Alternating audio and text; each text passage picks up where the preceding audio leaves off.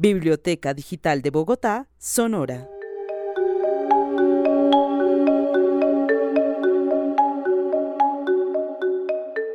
Soy Ángela Mesa Salabarrieta, estoy a cargo de los procesos que se desarrollan en la Biblioteca de la Cárcel Distrital.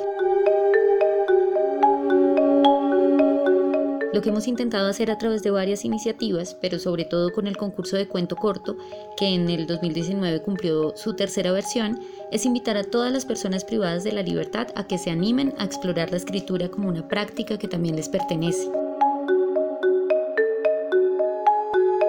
Entre el 2017 y el 2019, 200 textos escritos por personas privadas de la libertad llegaron a nuestros ojos y con ellos descubrimos no solo grandes talentos, sino personas que a través de una historia reflexionan, problematizan su situación actual, evocan grandes anécdotas y sueñan hazañas y recuerdos, o simplemente esperan mejores días.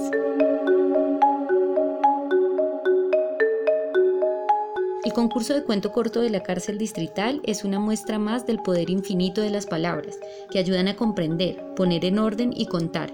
Contar algo más que los días que en el encierro pasan invisibles, como si todos los minutos fueran el mismo.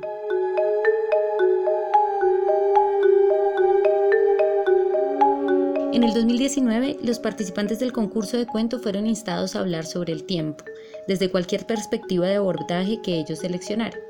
Muchos concursantes se refirieron al tiempo como a un enemigo, otros como a un aliado y otros como un elemento que hay que recuperar.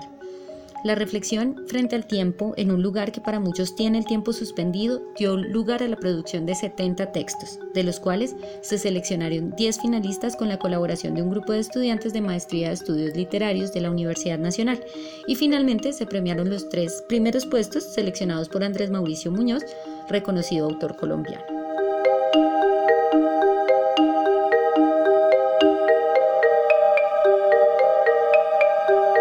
A continuación presentamos dos de los cuentos finalistas.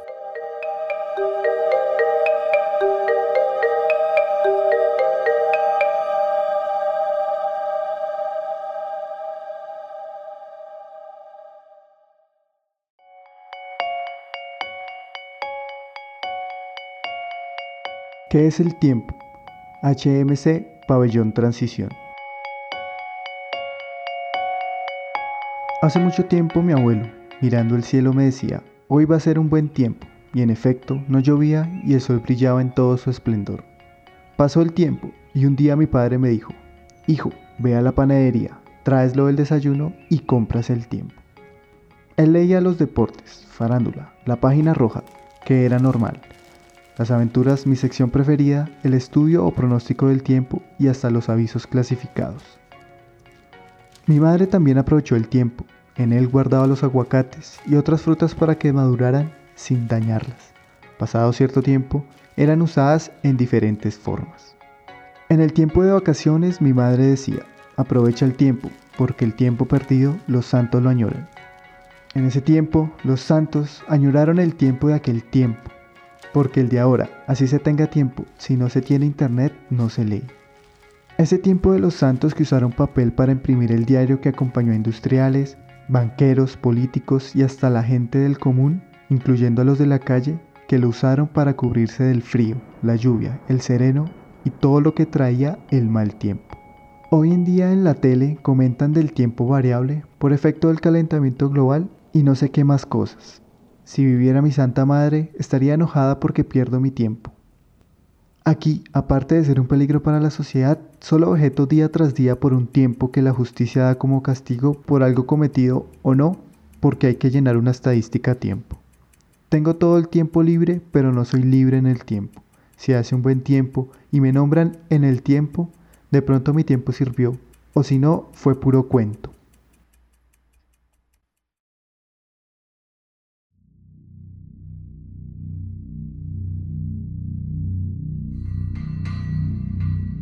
Fragmentos de tiempo. L.A.M. Pabellón Esperanza.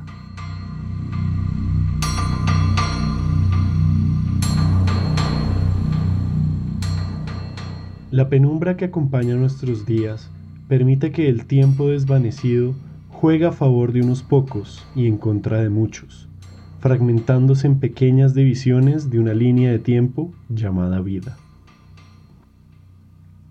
Cuando Droan observó, sus manos contenían restos de cristales con salpicadura de sangre.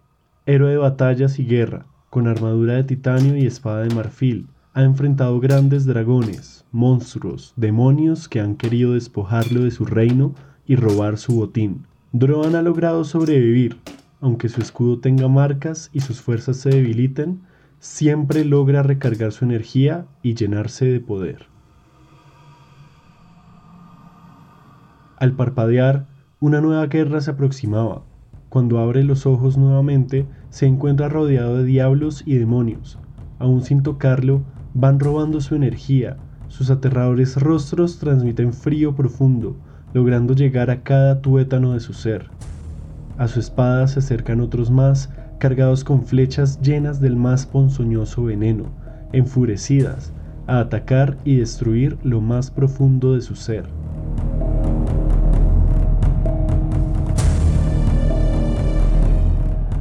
El ruido aumenta, los crujidos se escuchan cada vez más cerca, los sonidos de sus armas despiertan en Droan el miedo y el desespero.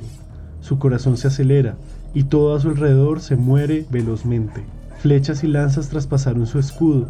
Cuando trató de defenderse con su espada desgastada, una fuerza externa agarró su cuello, quemó su garganta con ardientes brasas, dejándolo sin aliento.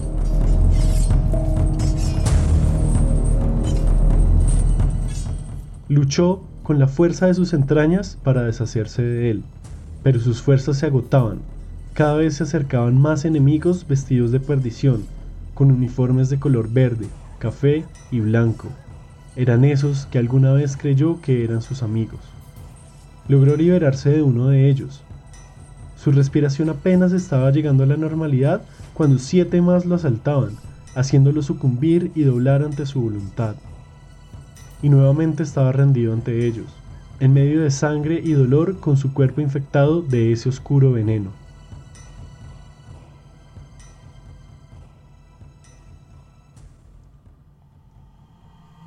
El peso de su cuerpo lo hizo rebotar en el suelo.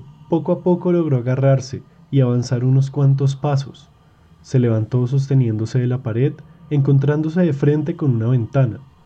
Por medio de ella, observó a su más grande enemigo, ese mismo que tanto temía. Lo conocía desde niño, pero ahora su rostro estaba desgastado por el paso de los años, y sus arrugas acumulaban las culpas y los desaciertos de su camino.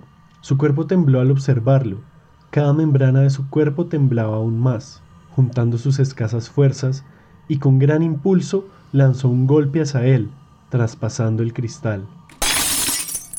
Al ver uno a uno de los fragmentos, su enemigo se desvanecía en medio de los trozos de cristal con salpicaduras de sangre.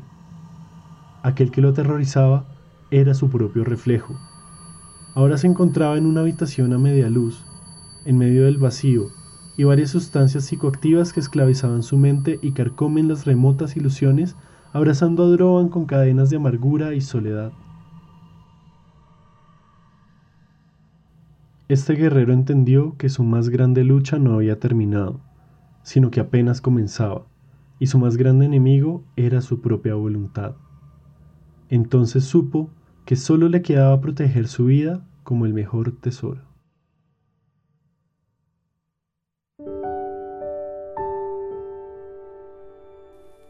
Debido a las condiciones de cuarentena por la pandemia del COVID-19, este audio no pudo ser grabado dentro de la emisora de la cárcel distrital.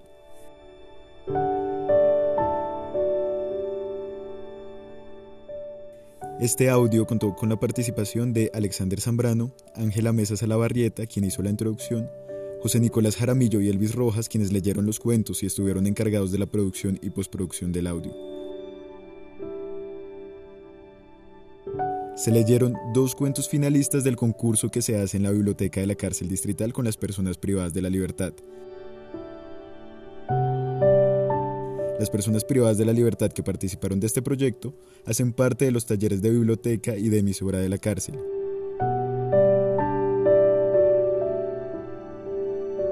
Agradecimiento especial al secretario de Cultura Nicolás Montero, a la directora de Lectura y Bibliotecas Diana Carolina Martínez y al gerente de Biblored Rafael Tamayo. La Biblioteca Digital de Bogotá es un programa de la Secretaría de Cultura, Recreación y Deporte y Biblored.